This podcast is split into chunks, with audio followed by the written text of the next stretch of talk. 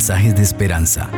Reflexión diaria en el plan Reavivados por su palabra con el pastor Álvaro Rodríguez. Un saludo cordial. Que la gracia del Señor Jesucristo les acompañe siempre. Hoy estudiaremos el último capítulo del libro de Romanos. Les invito para que juntos oremos. Padre maravilloso, gracias por tu palabra, por conducirnos a través de ella. Háblanos a través de este precioso capítulo. Llena nuestro corazón de la esperanza de la salvación. En Cristo Jesús. Amén. Así dice el texto bíblico. Os recomiendo además a nuestra hermana Febe, diaconisa de la iglesia de Sencrea, recibidla en el Señor como es digno de los santos y ayudadla en cualquier cosa en que necesite de vosotros, porque ella ha ayudado a muchos y a mí mismo. Saludad a Priscila y Aquila, mis colaboradores en Cristo Jesús, que expusieron su vida por mí, a los cuales no solo doy gracias, sino también todas las iglesias de los gentiles. Saludad también a la iglesia que se reúne en su casa. Saludad a Epeneto, amado mío, que es el primer fruto de Acaya para Cristo.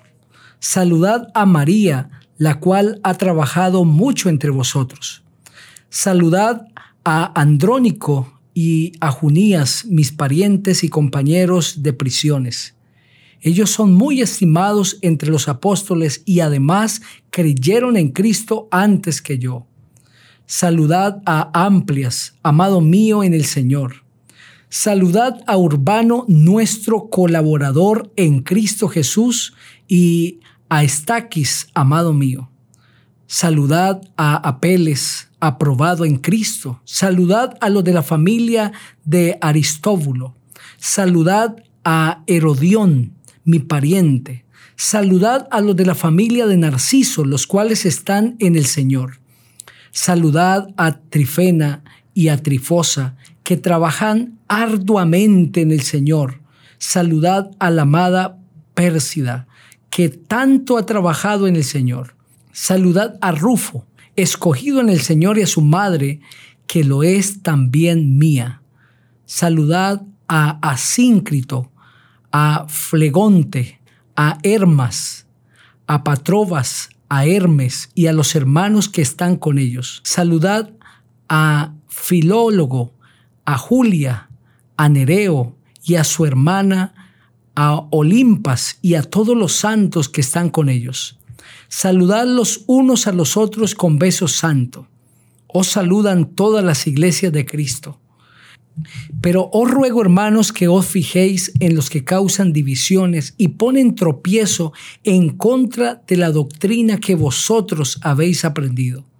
Apartaos de ellos, porque tales personas no sirven a nuestro Señor Jesucristo, sino a sus propios vientres, y con suaves palabras y halagos engañan los corazones de los ingenuos. Vuestra obediencia ha venido a ser notoria a todos, y por eso me gozo de vosotros. Pero quiero que seáis sabios para el bien e ingenuos para el mal. Y el Dios de paz aplastará muy pronto a Satanás bajo vuestros pies. La gracia del Señor Jesucristo sea con vosotros. Os saludan Timoteo, mi colaborador, y mis parientes Lucio, Jasón y Sosípater yo, Tercio, que escribí la epístola, os saludo en el Señor. Os saluda Gallo, que me hospeda a mí y a toda la iglesia. Os saluda Erasto, tesorero de la ciudad, y el hermano cuarto. La gracia de nuestro Señor Jesucristo sea con todos vosotros. Amén y al que puede fortaleceros según mi evangelio y la predicación de Jesucristo según la revelación del misterio que se ha mantenido oculto desde los tiempos eternos, pero se ha manifestado ahora y que por las escrituras de los profetas, según el mandamiento del Dios eterno, se ha dado a conocer a todas las naciones para que obedezcan a la fe al único y sabio Dios sea gloria mediante Jesucristo para siempre. Amén. De esta manera se cierra la carta a los romanos. El apóstol Pablo, a través de Tercio, que era su escribano, envía saludos a todos los hermanos que habían en Roma. También envía saludos de todos sus colaboradores. Tercio es el escribano de Pablo, es su mazoreta. Sin embargo, él solo escribió, pero fue Pablo quien fue inspirado por el Espíritu Santo para escribir la epístola. Es por eso que la paternidad literaria se le concede al apóstol Pablo. Y a través de estos saludos, el apóstol está expresando su amor hacia toda la iglesia y hacia algunos hermanos en particular que habían tenido contacto con él, a quienes él conocía. Este capítulo nos enseña que el apóstol Pablo consideraba con sumo respeto y con una atención especial a toda persona que trabajaba junto a él. No ignoraba a nadie. Era un líder simpático con las personas, inclusive con toda persona. Era un líder que simpatizaba no solamente cuando las personas estaban a su lado, sino que seguía teniendo una preocupación incluso cuando estaban distantes. ¿Cuánto debemos aprender del liderazgo de Pablo? Quienes nos apoyan, quienes trabajan a nuestro lado, deben recibir la atención. Finalmente, debemos comprender que en la familia, que en la iglesia, que en em-, empresas, el recurso más importante es el recurso humano.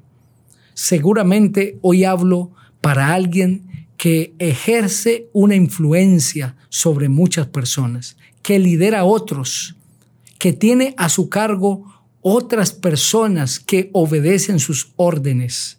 Recuerda los principios que Pablo nos enseña del liderazgo. Primero, cada persona es importante.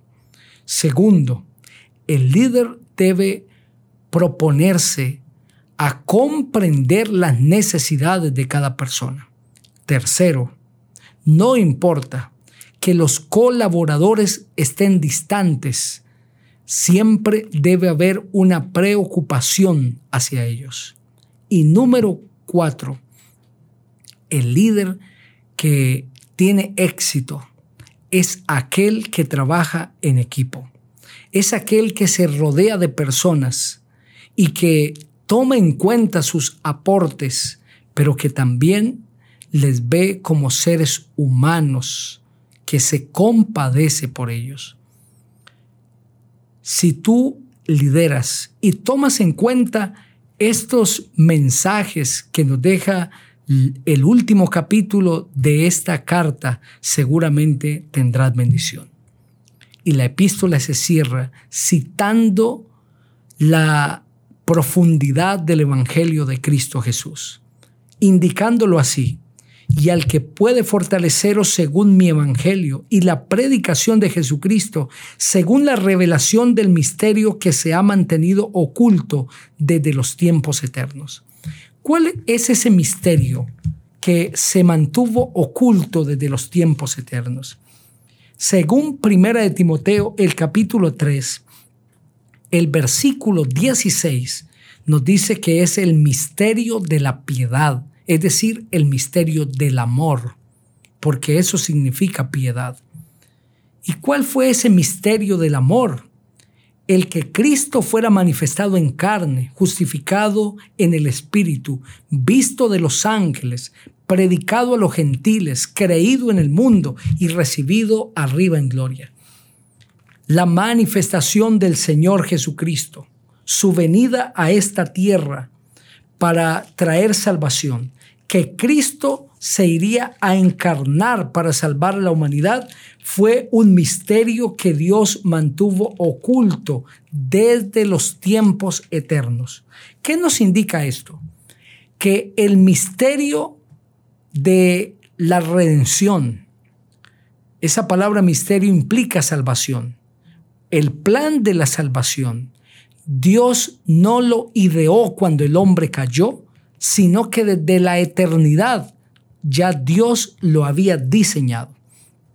Es por eso que el apóstol Tito en su carta, en el primer capítulo, el versículo 2, dice así, en la esperanza de la vida eterna, Dios que no miente prometió esta vida desde antes del principio de los siglos. ¿Y cómo fue que Dios hizo esa promesa? A través del Señor Jesucristo. Eso dice Efesios el capítulo 1, el versículo 9. Él nos dio a conocer el misterio de su voluntad, según su beneplácito, el cual se había propuesto en sí mismo, de reunir todas las cosas en Cristo, en el cumplimiento de los tiempos establecidos, así las que están en los cielos como las que están en la tierra. ¿Y cómo fue eso? Que Dios en Cristo se propuso reunir a toda la humanidad. En Primera de Pedro, el capítulo 1, el versículo 18 nos lo explica. Pues ya sabéis que fuisteis rescatados de vuestra vana manera de vivir, la cual recibisteis de vuestros padres, no con cosas corruptibles como oro o plata, sino con la sangre preciosa de Cristo como un cordero sin mancha y sin contaminación, él estaba destinado desde antes de la fundación del mundo, pero se ha manifestado en los últimos tiempos por amor de vosotros. Cristo fue ese cordero que se destinó desde antes de la caída, desde los tiempos eternos. Es por eso que Apocalipsis, el capítulo 13, el versículo 8, dice que Cristo es el cordero que fue inmolado desde la fundación del mundo porque ese cordero que murió en el Edén para vestir a Adán y para perdonarle la vida representaba a Cristo. Pero ese Cristo maravilloso ya había sido destinado desde antes, desde los tiempos eternos. Por eso es que Jeremías 31:3 dice, con amor eterno te he amado. Querido amigo, lo más maravilloso es que tú haces parte del plan de Dios. Dios te escogió a ti desde antes de la fundación del mundo para que tú vivieses eternamente. ¿Quieres tú reconocer a Cristo como tu Salvador en este momento? Ora conmigo. Padre maravilloso, gracias por el plan de la salvación, porque nos escogiste desde antes de la fundación del mundo para vida eterna. Toma nuestra vida y sálvanos, Señor. En el nombre maravilloso del Señor Jesucristo. Amén. El Señor te bendiga.